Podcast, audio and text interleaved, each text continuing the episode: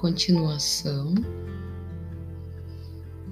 lentidão para tomar decisões, ser muito facilmente influenciado, hábito de aceitar a derrota sem protestar ou abandonar um empreendimento diante de oposição.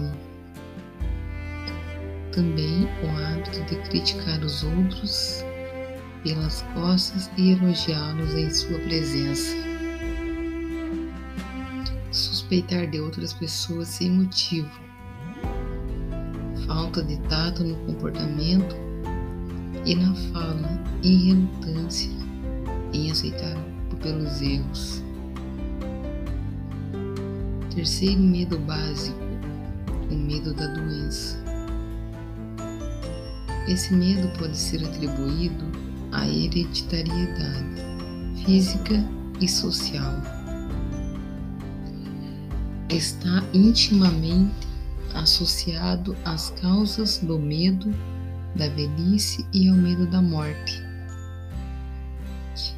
É, tememos pela saúde devido às imagens terríveis que foram plantadas em nossa mente sobre o que pode acontecer se a morte nos vencer. Também temos esse medo por causa do custo financeiro que pode acarretar. Um médico respeitável estima que 75% de todas as pessoas que vão ao médico sofrem de hipocôndria, doença imaginária.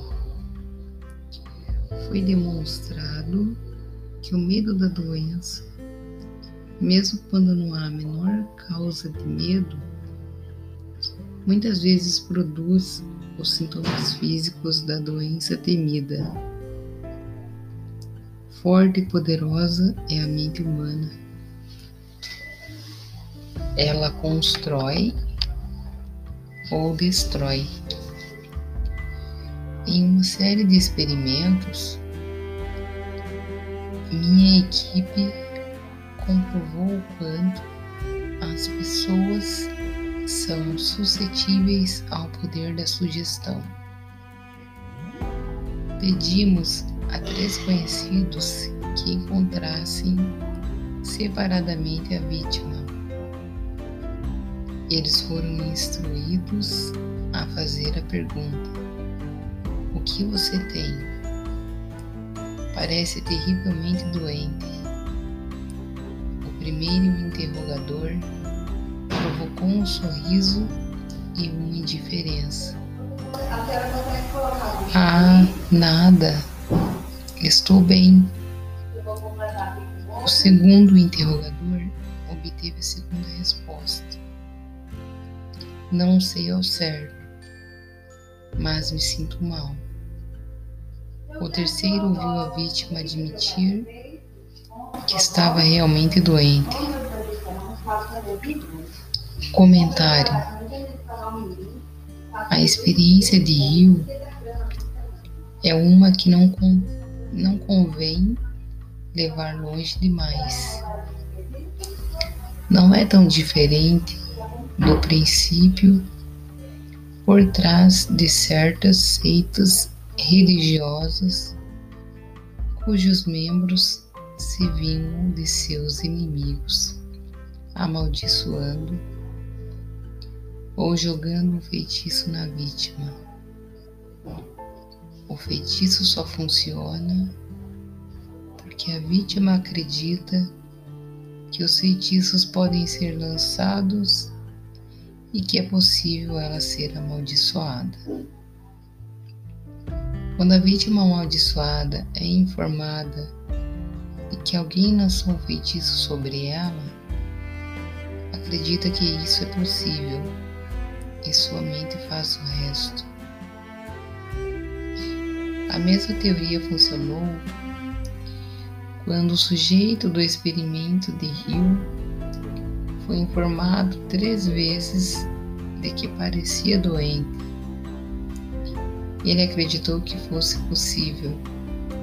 Ouvir a mesma coisa três vezes foi convincente e sua mente trabalhou muito naquilo. Há evidências esmagadoras de que a doença às vezes começa na forma de um impulso de pensamento negativo. Esses pensamentos podem ser plantados em sua mente por sugestão ou criados por você mesmo. Os médicos mandam, mandam pacientes cuidar da saúde em novos climas porque consideram necessária uma mudança de atitude mental. A semente do medo da doença está em toda a mente humana. A preocupação, o medo, o desânimo ou o desapontamento pode fazer com que essa semente germine e cresça. Sintomas do medo da doença. É, os sintomas desse medo quase universal são 1. Um, autossugestão. O hábito do uso negativo da autossugestão ao procurar e esperar encontrar sintomas de todos os tipos de doenças. Desfrutar de sua doença imaginária, falar dela como se fosse real. O hábito de experimentar modas e ismos recomendados por outros por seu valor terapêutico.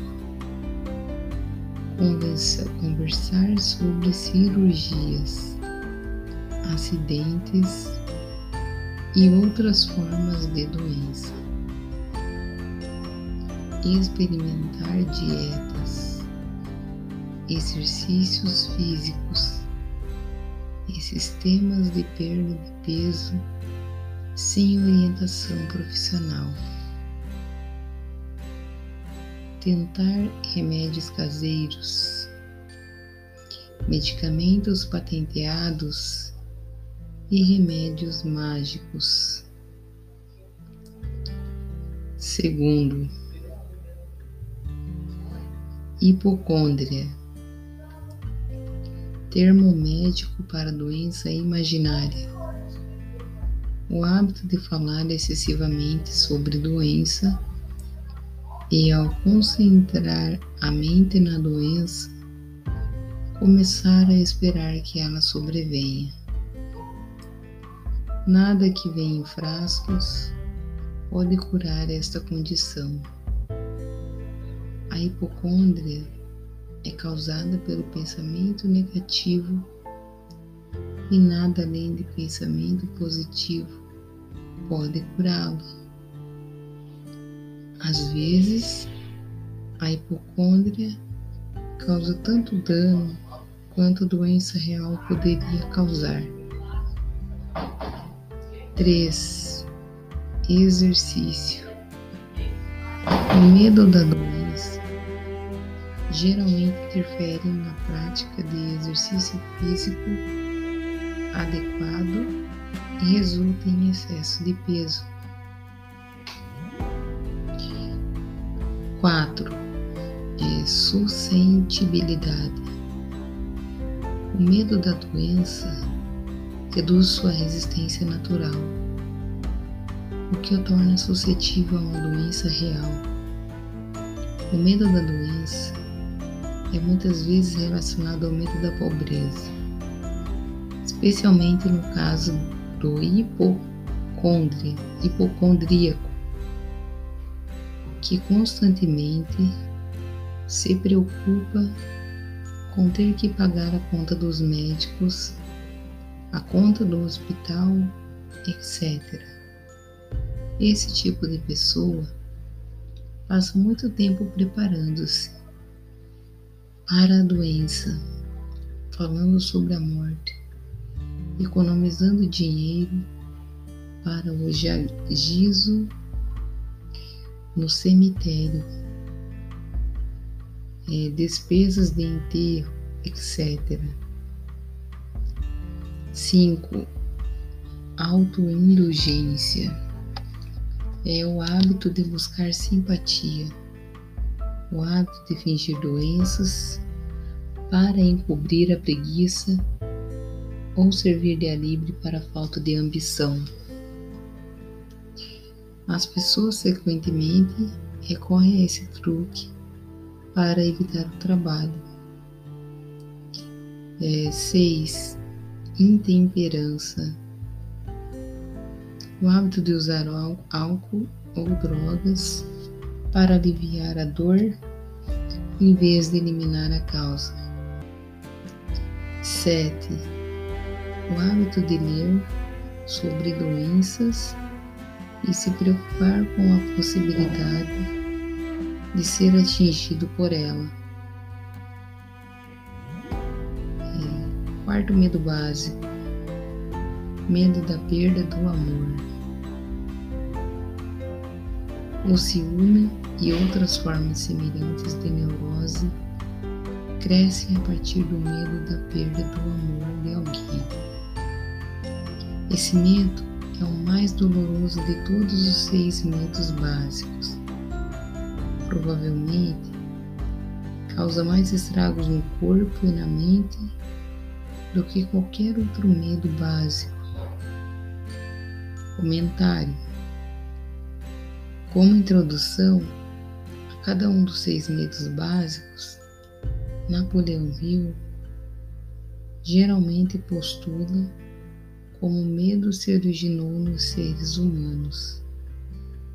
Na edição original deste livro, ele sugere que o medo da perda de amor poderia ter começado com o hábito do homem pré-histórico derrubar a companheira de seu vizinho e tomar liberdades com ela sempre que pudesse.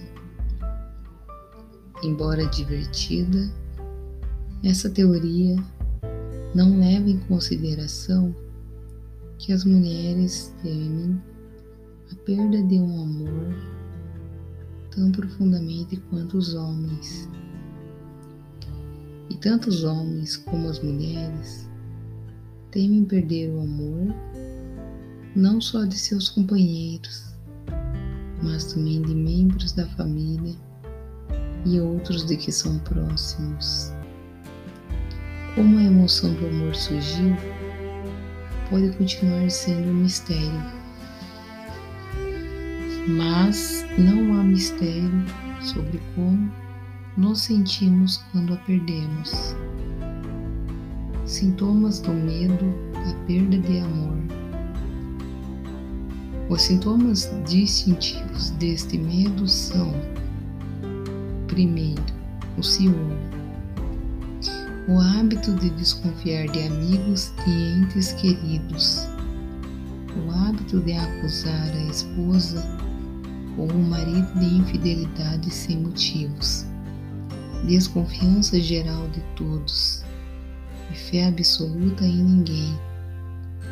2 Criticismo o hábito de achar defeitos nos amigos, parentes, parceiros de negócios e entes queridos a menor provocação ou sem qualquer causa.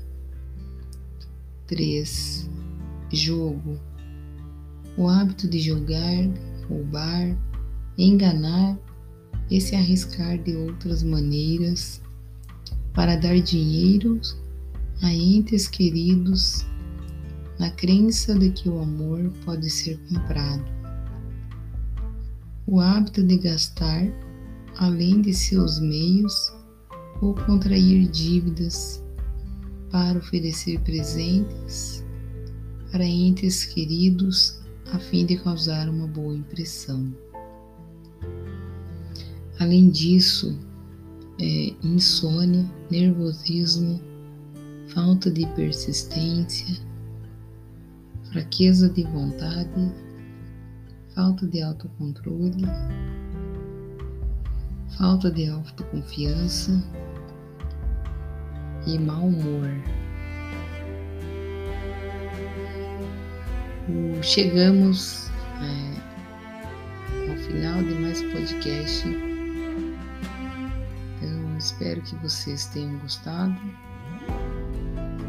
e, e reflitam é, bastante sobre esse trecho, assim como eu. Então, nos vemos no próximo episódio. Pela gente